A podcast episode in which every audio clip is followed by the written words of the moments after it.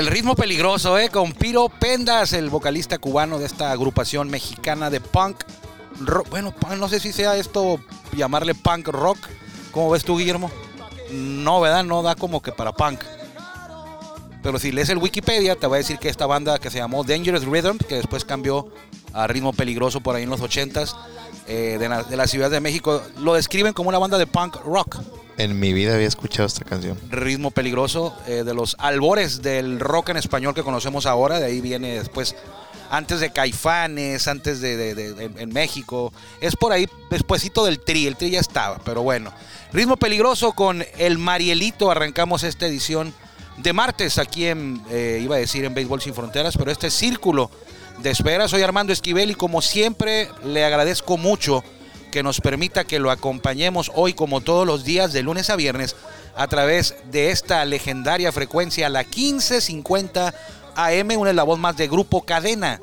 Por aquí nos escuchamos más fuerte y llegamos más lejos. Estamos transmitiendo en vivo desde Tijuana, Baja California. También, si usted lo prefiere o se le facilita más escucharnos, lo puede hacer a través de nuestro podcast de mismo nombre, Círculo de Espera Radio, que no es más que este mismo espacio en Spotify.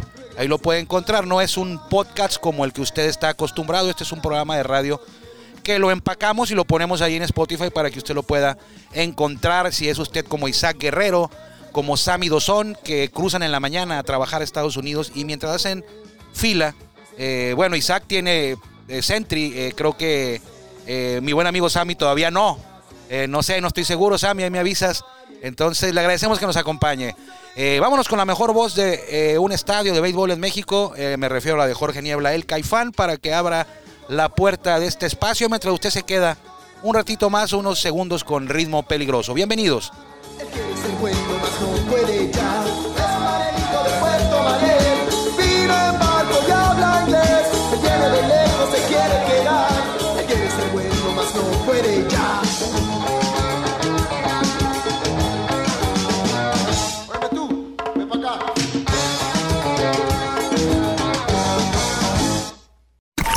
Ya estamos en el círculo de espera. Acompáñanos a tomar turno y hablar de béisbol con un toque relajado.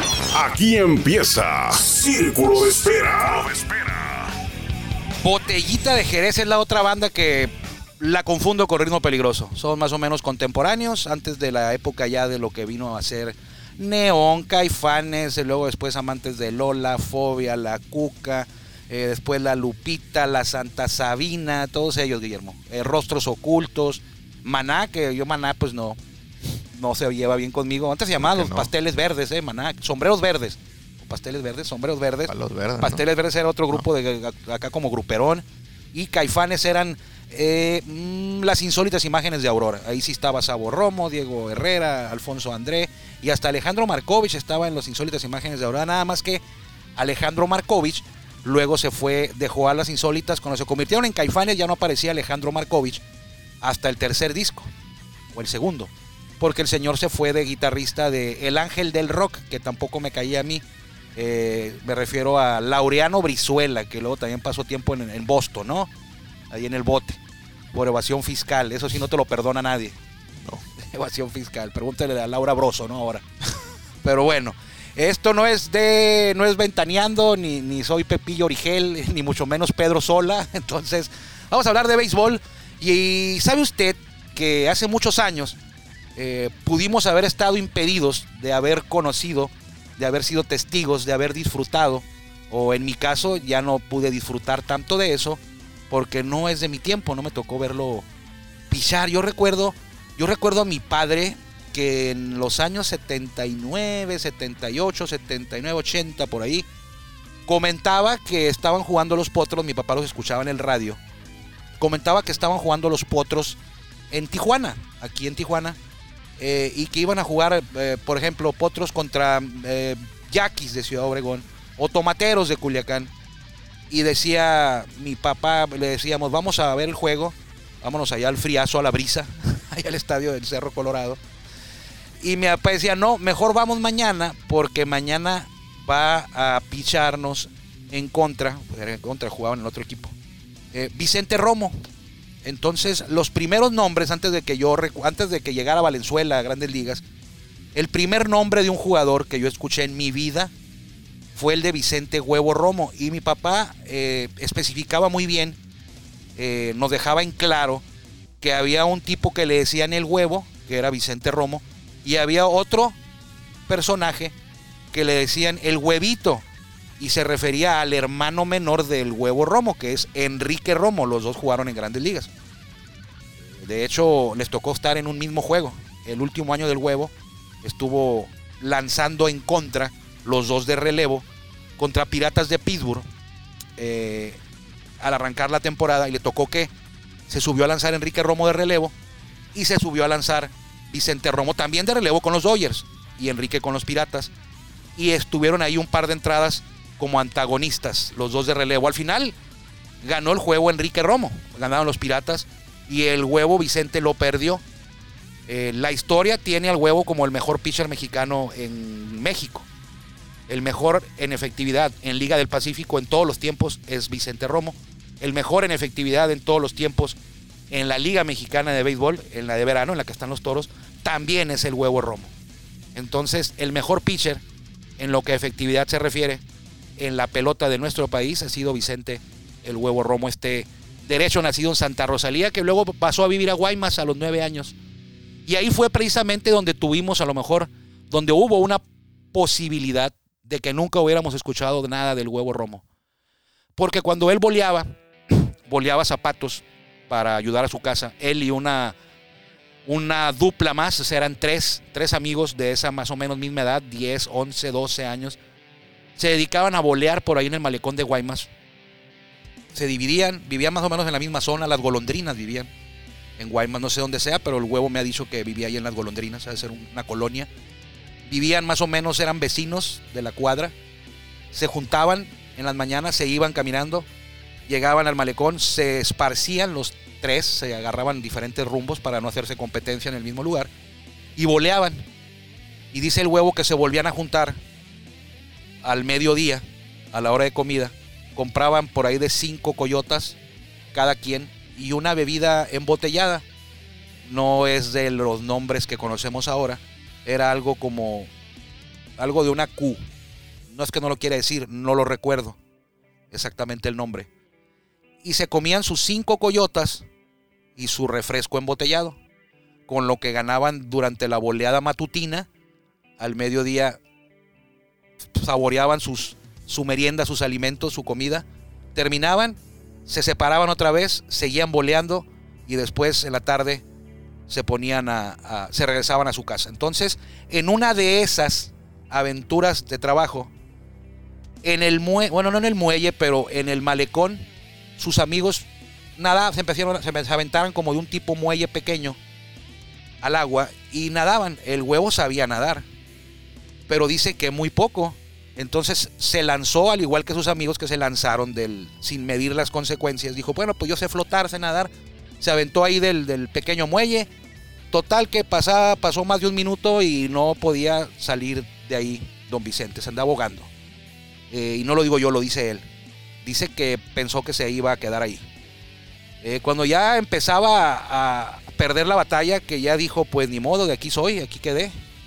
Sus amigos ya estaban ahí, fueron nadando por él, lo rescataron, lo sacaron, lo tuvieron allá afuera, eh, tragó mucha agua, eh, no fue la ambulancia ni nada, pero por unos segundos más quizá no hubiera pasado de ese día don Vicente Romo, que ahora tiene 78 años y parece que tiene 60, ¿eh? camina como si nada. Yo le pregunté hace unos días si me platicó él de un juego amistoso de leyendas que piensan hacer, ya han hecho varios, pero dice que piensan hacer por ahí en Guaymas o en Obregón. Y dice que él todavía se subiría a lanzar.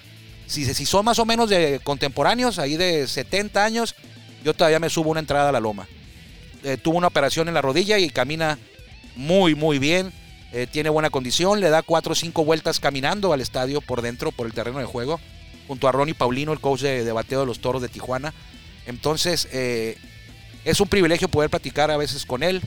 eh, no digo que a veces, siempre es un privilegio platicar con él. Yo, yo uso la palabra, usé la palabra a veces ahí porque no tengo la oportunidad de hacerlo todos los días. Entonces, ahí está una anécdota de este Vicente Romo de su adolescencia, antes de que jugara, porque recuerda, él empezó a jugar ahí en Guaymas, en las ligas amateurs, en primera fuerza, y de ahí fue visto y debutó después con los Ostioneros de Guaymas en la Liga Mexicana del Pacífico. En su primera temporada eh, fue novato del año y en esa campaña eh, participó en el primer sin hit ni carrera en la historia de la Liga del Pacífico. En aquellos años se llamaba la Liga la Costa. Y el huevo Romo en relevo. El pitcher abridor Ferrer se apellidaba. Eh, recibió un pelotazo en la segunda, en la tercera entrada. Y salió del juego luego de haber retirado dos entradas y un tercio. En relevo se llevaron a Vicente Romo, le hablaron del bullpen y él trabajó el resto del camino. Que son seis entradas y dos tercios. Hay quien dice que fueron seis entradas, un tercio. Hay quien dice que fueron seis entradas y dos tercios. El, el hecho es de que el juego no hubo hit y no hubo carrera. Y ganaron los ostioneros en ese primer año del huevo romo. Eh, yo le he preguntado y le digo, ¿ese era tu primer, cuál fue tu primer juego como profesional? Y él dice que fue el sin hit. Y ya revisando yo la estadística, que es complicadísimo encontrar estadísticas de esos años, por allá en el 69, 70, por aquellos años. Y dice él que, que ese es su primer juego, y ya lo revisamos y ya encontramos que no fue su primer juego. Fue por ahí de octubre cuando él debutó y ese juego fue por noviembre.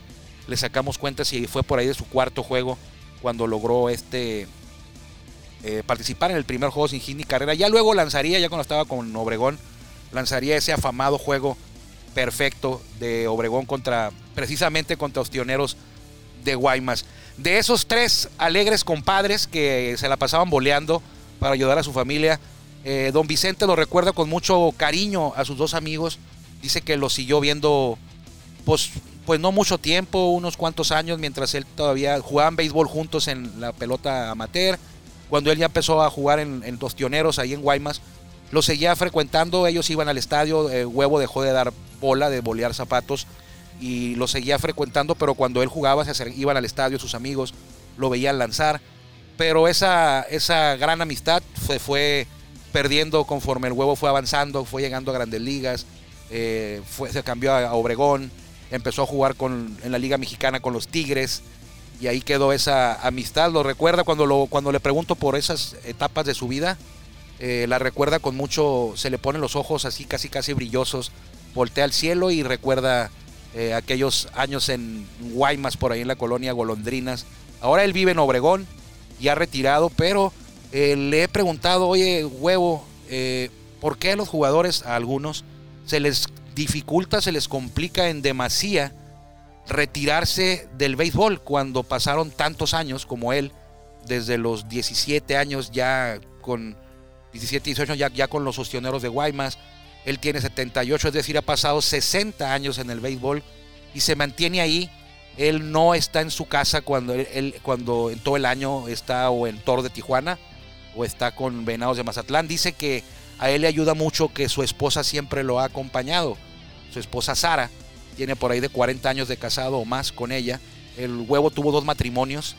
Eh, tiene tres hijos del primer matrimonio que duró 10 años y en el segundo matrimonio, si la memoria no me falla, tiene dos, dos hijas eh, con, esta, con esta persona, con Sara, eh, que también la vamos a, a, entrevistar porque estamos en ese proyecto de redactar, editar, publicar la biografía de este grande de la pelota mexicana para que quede constancia no solamente de los récords, que esos, eh, los más básicos los podemos encontrar y nos podemos dar cuenta de la grandeza que, de este hombre, de este lanzador mexicano, eh, pero sí de la historia, de sus pasajes de su vida, como este que le acabo de compartir, de el día que por poco no nace el sobrenombre del huevo para este pitcher, porque eso fue antes de que le apodaran el huevo Romo. Su hermano, que en aquel juego contra Piratas Dodgers, Piratas contra Dodgers, le ganó y se han enfrentado creo que en cinco o seis ocasiones, Enrique Romo y Vicente Romo.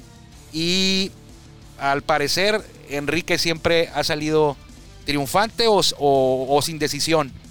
Nunca ha perdido en un juego oficial en pelota profesional contra Vicente Romo y dicen que en una cáscara en alguna ocasión, no hace mucho, hará unos 20 años, no hace mucho en relación a la historia de estos dos.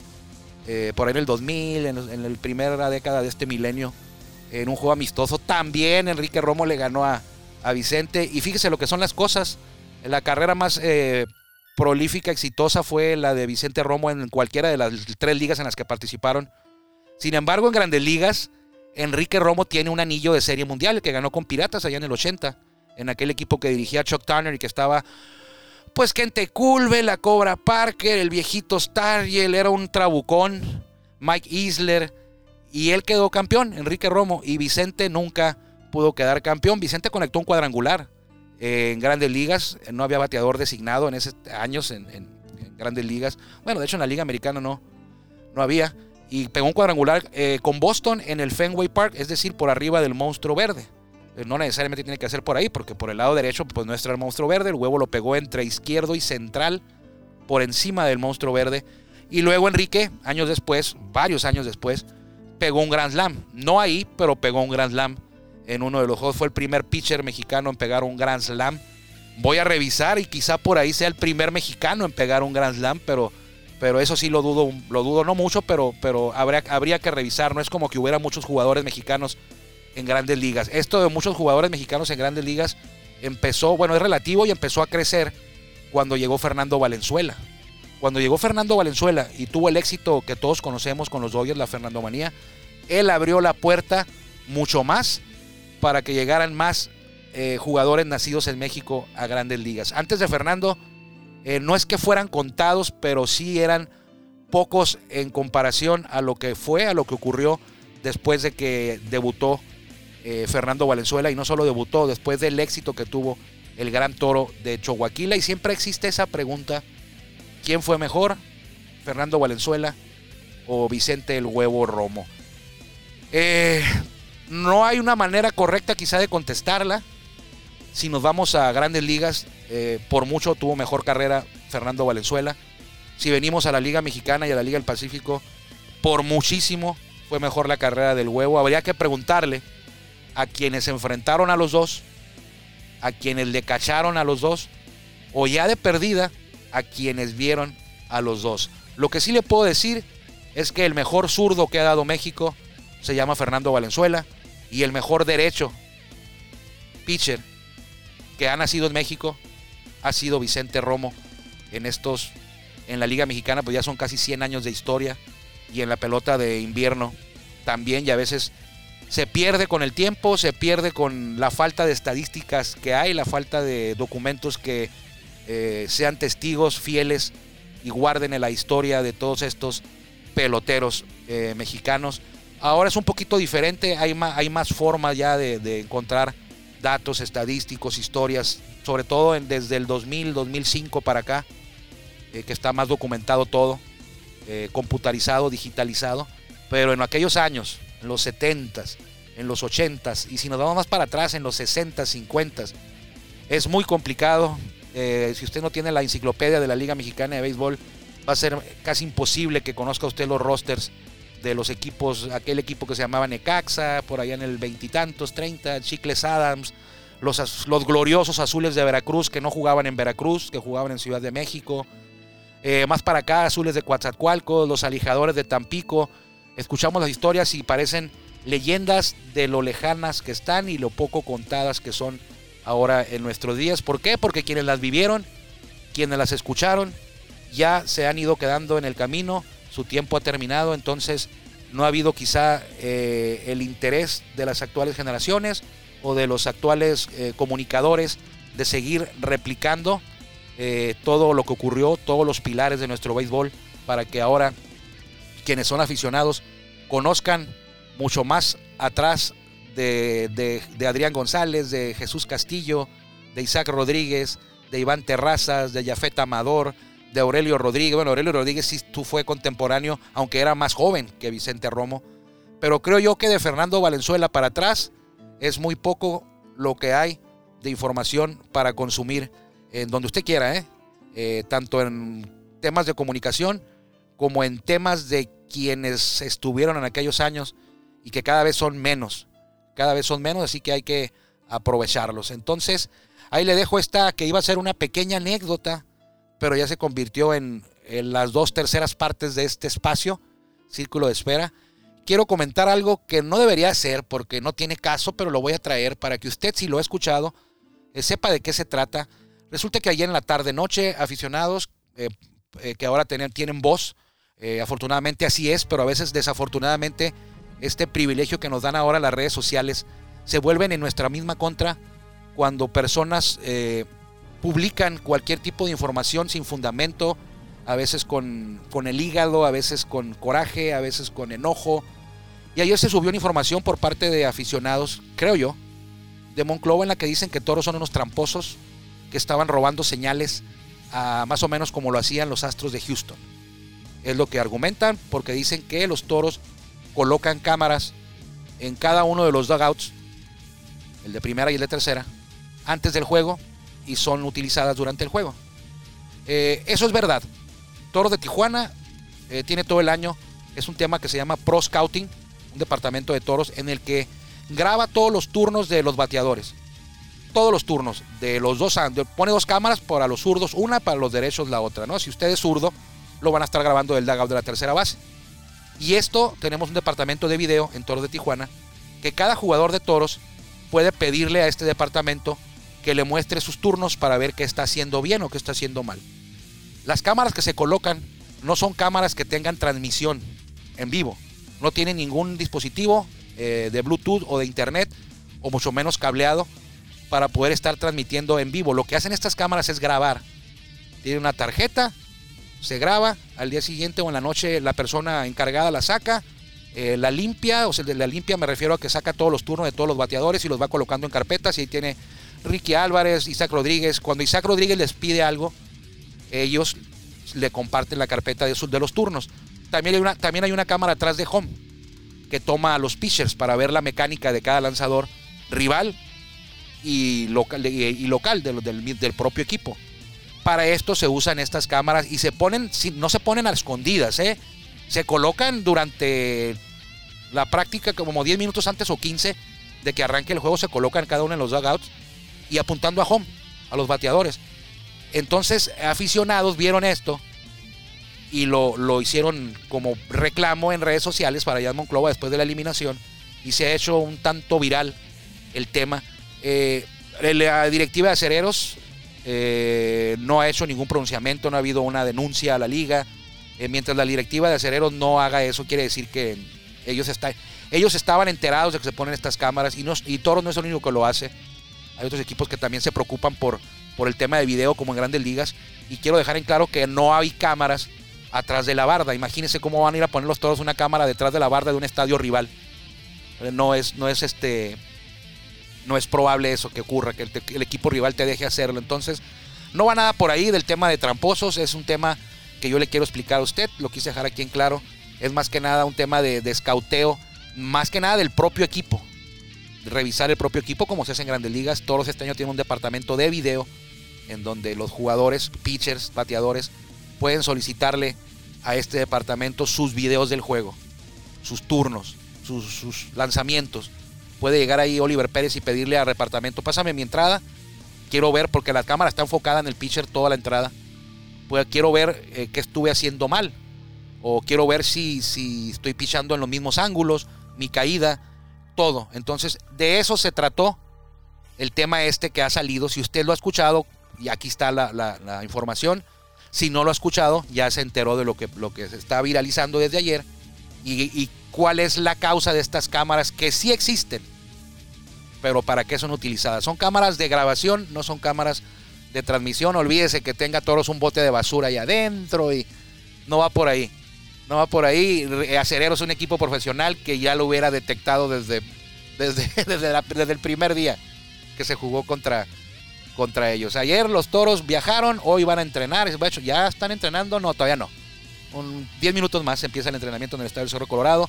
Y también hoy se podría definir al rival de los toros. Eh, juega Mariachis contra Rieleros. Mariachis va ganando la serie 3 juegos a 2. Es a ganar 4. Si gana Mariachis hoy, avanza y jugaría contra toros la serie de campeonato a partir del viernes en Guadalajara. Se jugaría viernes y sábado. Y el lunes, martes y miércoles en Tijuana. Si gana Guadalajara. Si gana Rieleros hoy y también mañana, o sea que hoy empate la serie y que mañana también la gane, eh, se jugaría en Tijuana viernes y sábado y lunes, martes y miércoles en el estadio Alberto Romo Chávez de la hidrocálida ciudad taurina, por allá en el Bajío, en el centro del país. Así que eh, en el sur ya todo está definido. Ganó Diablos ayer, se lleva la serie cuatro juegos a uno. Va a ser Diablos contra Leones la final del sur. Y en el norte, Toros contra el que resulte ganador de Mariachis Rieleros. Los boletos ya están a la venta en taquilla y en boleto móvil. Aunque no hay fecha, usted puede comprar el juego 1 y el juego 2. Ya sea que el juego 1 sea el viernes y sábado, que sí sea el juego 1, si va contra Rieleros. Y si va contra Mariachis, le van a servir para el juego 3 y el juego 4, que esos cuatro primeros están asegurados. Nos vamos. Me dio mucho gusto poder estar aquí con ustedes, que usted nos haya, nos haya acompañado en Círculo de Espera Radio. Soy Armando Esquivel, si Dios quiere, y si usted también así lo decide, nos encontraremos por aquí mañana miércoles. Quédese con los pájaros picantes, mi buen amigo Carlos Linaldi, Ángel Ramírez el Bofo, ya están listos aquí en la 1550. Que le vaya bien. Gracias por acompañarnos en el Círculo de Espera. Nos escuchamos próximamente. Círculo de Espera.